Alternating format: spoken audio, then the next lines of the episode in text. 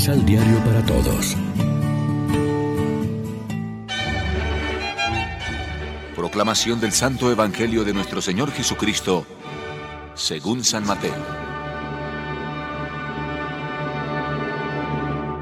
Después Jesús subió a la barca y lo seguían sus discípulos.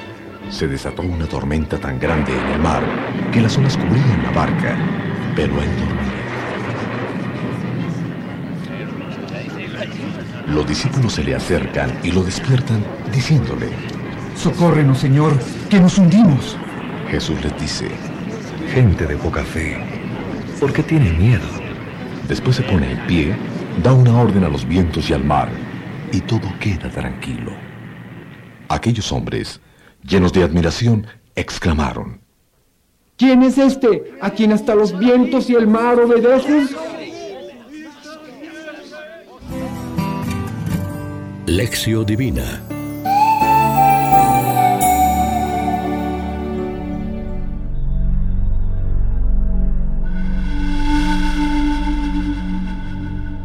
Amigos, ¿qué tal? Hoy es martes 28 de junio.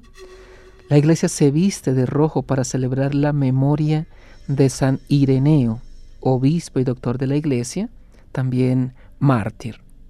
El relato de la tempestad calmada que leemos hoy como evangelio viene enmarcado por Mateo en una sección narrativa de diez milagros agrupados con fines catequéticos. Los venimos leyendo estos días. Jesús quiere instruir a sus discípulos, probar su fidelidad y sobre todo arraigar su fe en Él. Por eso inmediatamente antes de calmar la tempestad, reprocha a los atemorizados apóstoles, cobardes, qué poca fe.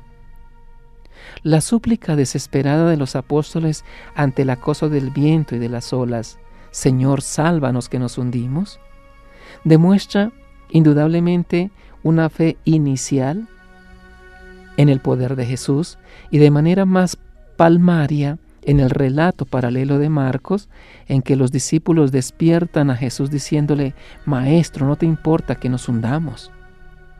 Pero esa fe inicial no era lo suficientemente madura y fuerte como para vencer el miedo mediante una confianza incondicional. Fácilmente podemos trasladar la escena a la situación de la iglesia, tanto de los orígenes, que pronto conoció la persecución, como la de hoy y de todos los tiempos, que camina hacia Dios entre cansancios y esperanzas. Debido a nuestra fe débil, nos ponemos nerviosos con frecuencia, pero Jesús no falla. El seguimiento de Cristo tiene sus dificultades, hoy como siempre. Si en el pasado era relativamente fácil ver la presencia y la mano de Dios en los acontecimientos de la naturaleza y de la historia, hoy en cambio, en un mundo secularizado, el creyente necesita una fe robusta y sin miedo para descubrir la presencia del Dios dormido y ausente en medio de las aspiraciones del hombre actual y en el compromiso personal y comunitario en pro de la justicia, el progreso y la acción al servicio de la promoción y liberación humanas, especialmente del más desvalido. Reflexionemos. Reconocemos en Dios no un ser abstracto y ajeno a la vida concreta, sino un Padre misericordioso dispuesto a intervenir siempre en nuestro favor y defensa. Oremos juntos. Renuévanos, Señor, en la audacia de la fe. Haz que te descubramos Dios dormido y ausente en medio de los proyectos y esperanzas, frustraciones y anhelos de nuestros hermanos. Amén. María, Reina de los Apóstoles, ruega por nosotros.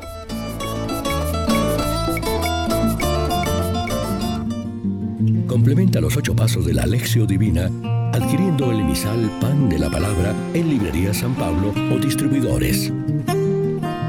Más información www.sanpablo.co